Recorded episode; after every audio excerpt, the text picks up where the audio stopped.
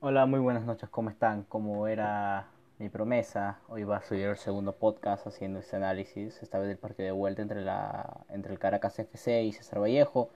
Este, bueno, sin mucho más que agregar, comencemos. Este, comenzaré por analizar primero que, bueno, por decir primero las alineaciones, luego analizaré el, el, tiempo, el primer y segundo tiempo del partido, y respectivamente analizaré los errores que comete Vallejo. Y bueno, sin más que decir, empezaré con, con las alineaciones. Caracas FC línea con Velázquez, Fe, Fer, Feira, Osío, Castillo, Celisa, Quinyola, Rivero, Nota Roberto, Bonsu, Flores, Echevarría y, y, su técnico Noel San Vicente. Mientras tanto, César Vallejo alineó con Ramírez, Fleita, Siuchi, Garcés, Vélez, Silva, Cedrón, Cuba, Mena y Sique, Vázquez y el técnico Chemo del Solar. Bueno, en el primer tiempo César Vallejo este, comenzó con una ligera superioridad, teniendo la pelota, haciendo su juego, siendo más agresivo en el tema de la presión que en el partido de Lima, mientras que Caracas, igual que el otro partido, este, fue a friccionarlo, Vallejo fue a incomodarlo desde el vamos, no dejarlo jugar. Eh, bueno, la primera jugada de peligro se genera por un contraataque de Caracas que le dan un pase a Echevarría. Echevarría intenta desde lejos, de, de espalda, se acomoda, le pega al arco, por poco lo sorprende a Rabines, que igualmente había medido muy bien el disparo. Pero igual fue la primera jugada de peligro del partido. Después de eso, este. Vallejo tuvo su mejor momento en el partido. Tuvo uno de sus mejores momentos. Este. Bueno, el comienzo de su mejor momento empezó a atacar un poco más. Un par de centros de Cuba nada concreto hasta que llega el penal de que le hacen a Echevarría, sí, el mismo de la jugada anterior, este que otra vez de espaldas le cae la pelota, se acomoda un poco, se saca a dos defensores de Vallejo, entra al área y cuando va a disparar sale el arquero sale el arquero de la Vallejo y lo acaba tocando, penal, penal bien cobrado. Y ya pues Echevarría no falla y, y mete gol. Este, si escucharon el podcast, yo dije que esto, el penal fallado por Mena les iba a pesar a Vallejo, tenía razón. Y bueno, siguiendo con esto, Vallejo ya después de eso se animó más, empezó a buscar más, empezó a tener más la pelota, empezó a ganar más los duelos individuales, empezó a recuperar más, empezó a presionar más sus jugadas eran más que nada centros del, del, gato Cuba, que empezó a quedar un poco más libre, pero esos centros eran cortados inmediatamente por el portero venezolano, Velázquez. Pero la jugada que, en la que Vallejo fue más peligrosa, la más peligrosa todo el primer tiempo de la SER Vallejo fue un tiro libre de Cedrón, que era como un disparo al arco. Y tira y justo no llega a peinar ninguno de la Vallejo, porque el disparo va ahí, pasa y pasa al lado del segundo palo, rozando. O sea, el arquero se tira, pero si alguno de los de Vallejo, porque pasa cerquita la cabeza de, de Silva, si no me equivoco, si la llega a peinar Silva, eso era gol, porque ya el arquero Velázquez estaba vencido totalmente. Pero bueno, el primer tiempo se acabó. Eh, un, con un Vallejo que manejó la pelota, pero que no generaba mayor peligro, o sea, la tenía, la tenía sin mayor peligro y con un, y con un Caracas que de dos chances metió una. Efectividad, hermano, efectividad. Bueno, comienza el segundo tiempo. En el segundo tiempo Vallejo fue con todo por el gol que les dé la ansiada clasificación. Pero la falta de precisión, hermano, la falta de precisión, viejo. Varios disparos horribles, tío, horribles a cualquier lado. Centros que tampoco, que tampoco, nada. Y, y el dos, tres disparos la saca el arquero, choca en el palo, o se mete el defensa. Ya luego de eso, este, Caracas, como dije, su fuerte de Caracas es la contra. Apeló a eso y tuvo tres chances de gol. Una, un espectacular taco de, si no me equivoco, Quinyola, que le queda para su compatriota. Que pucha, le pegó horrible, horrible, horrible, horrible. Pero bueno, luego de eso tuvo otra más que choca al palo. Esa vez a Quinyola, que si no me equivoco es el que falla. Y en la siguiente que tuvo, que fue otra vez otra contra en la que agarran mal parado a Vallejo, este, esta vez el, nuestro buen arquero Rabines se vistió de Iker Casillas y cortó una que era gol. era gol. Bueno, luego de eso, este.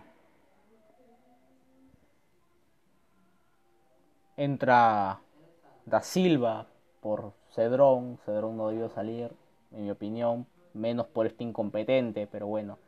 Sale Calderón por Cuba, que era un cambio que se había visto. El gato Cuba desapareció en el segundo tiempo, no, no hizo mucho. Después de ese cambio, casi al, casi al momento, se genera un tiro libre directo para Caracas y otra vez otro de los nigerianos le pega al arco y a Quinyola ahí se convierte en Manuel Neuer y la saca. Era un tiro que se le colaba.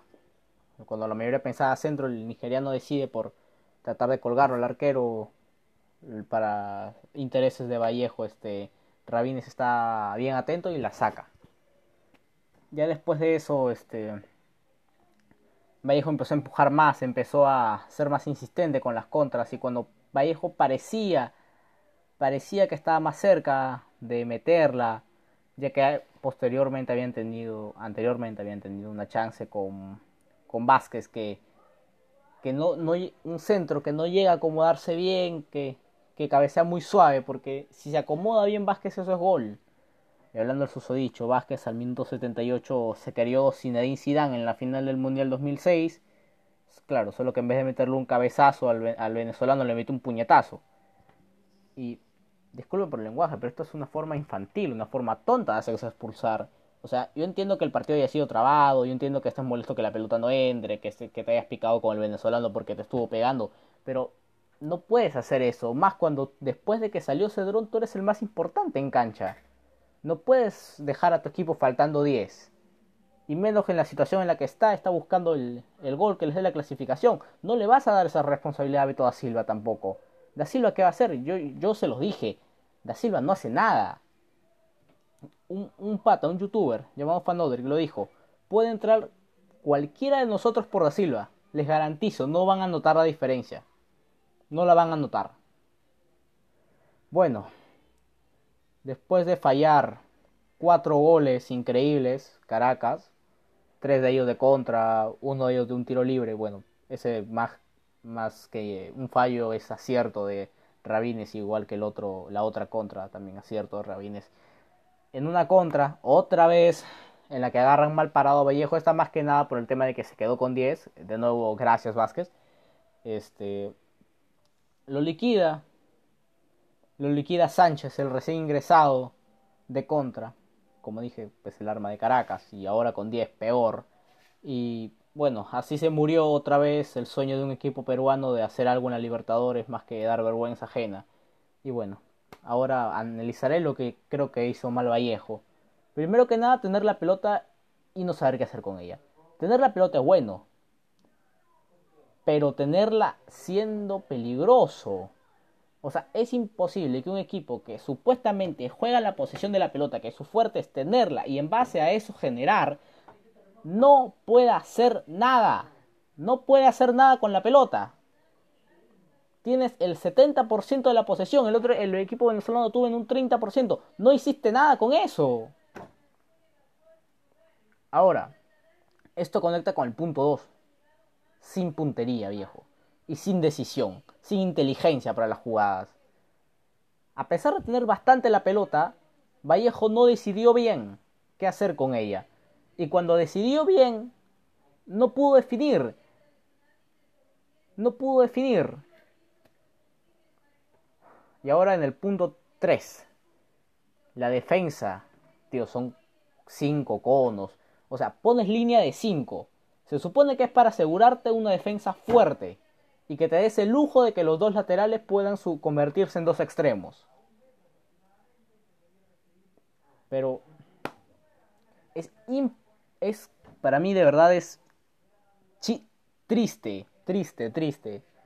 Triste que un equipo que no juega a tenerla en tres toques o dos, te rompa los cinco y quede frente a tu arco.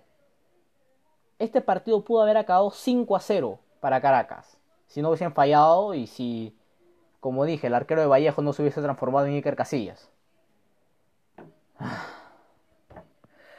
Bueno, con esto acaba el, análisis, el podcast. Este, antes de irme quiero decirles que voy a estar subiendo un próximo podcast. Disculpen el, un poco el carácter original, pero es la verdad como me siento. Este, supongo que ya cuando uno lleva años haciendo, bueno, no haciendo esto, sino viendo equipos esperando fracasar una y otra y otra y otra vez en la Libertadores, este, ya también se molesta. Pero bueno, así es la vida.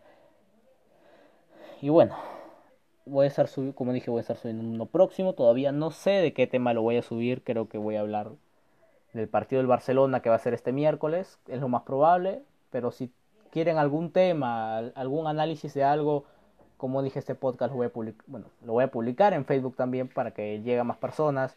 Si quieren algún podcast de fútbol, ojo, porque yo hago de fútbol, alguna historia, lo que, que saco de fútbol, este, coméntenmelo y yo voy a investigar, me voy a tomar el tiempo para subirlo. Y bueno, eso sería todo. Un placer estar con ustedes como siempre. Muchas gracias por su tiempo y nada, hasta la próxima.